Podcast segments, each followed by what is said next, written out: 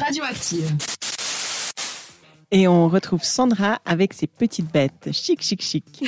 Avec le retour progressif, certes, de la belle saison, on souhaite également un bon retour aux petites bêtes qui nous pourrissent la vie et la vie de nos animaux domestiques. Je vous parle bien sûr des puces. Oh, tristesse, malheur et désespoir assaillent les propriétaires dont je fais partie de chiens et de chats. Alors, si j'ai choisi de vous parler de cet insecte bel et bien considéré comme nuisible, c'est parce qu'elles m'ont fait, fait vivre un véritable calvaire il y a deux ans de ça. Alors, j'étais bénévole dans une association où on aide justement les chats errants, ce qui fait que chez moi, j'ai accueilli des chatons, des mamans chats et tout ça.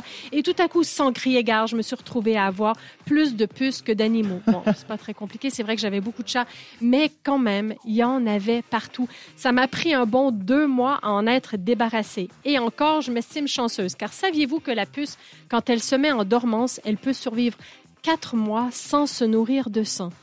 Ce qui fait que sur mon tapis, il y avait des, petits, des, des petites larves de puces, comme ça, qui faisaient semblant de rien, qui étaient tapis comme ça, dans l'ombre, tapis dans mon tapis.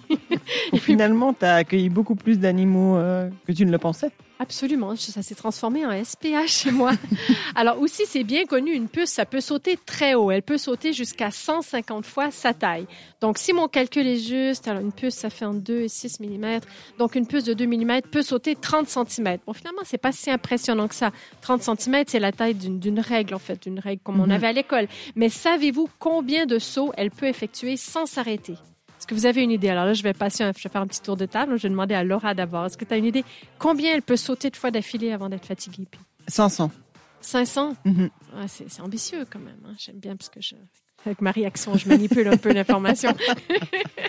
Et puis toi, JM? Oh, moi, je dirais quand même un petit peu moins. Un petit peu moins que 500. Oui, oui. J'ai bien manipulé l'information. Je vais, vous donner, je vais vous donner un choix de On est à réponse. plus de 500 Waouh. Alors, est-ce que est-ce qu'elle elle peut sauter 40 fois d'affilée, 400 fois d'affilée, 4000 fois ou 40 000 fois d'affilée Peut-être ça vous aide Ah un peu ouais, plus. quand même. Hein. Ouais. Ah, elles me font peur maintenant, les puces. Ah ben Ouais. tu m'étonnes. 4000. Et toi, JM? Du coup, tu vas dire comme Laura parce que tu Oui, je vais risque. dire comme Laura. Allez, sans Eh risque. ben non, c'est 40 000 fois. Vous imaginez Non 40 000 fois une règle. Mais quelle énergie Alors, moi, je me souviens d'être sur mon canapé. euh, J'en avais sur les bras, pour vous dire que c'est pour ça que j'ai pas eu beaucoup de vie sociale pendant longtemps. J'invitais personne chez moi. 40 000 fois comme ça à sauter la taille d'une règle d'affilée avant de trouver un hôte à piquer.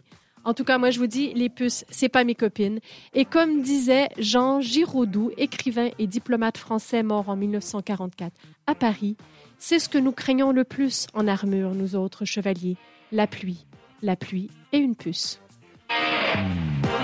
Radioactive, c'est aussi une émission interactive. Suivez-nous sur Instagram.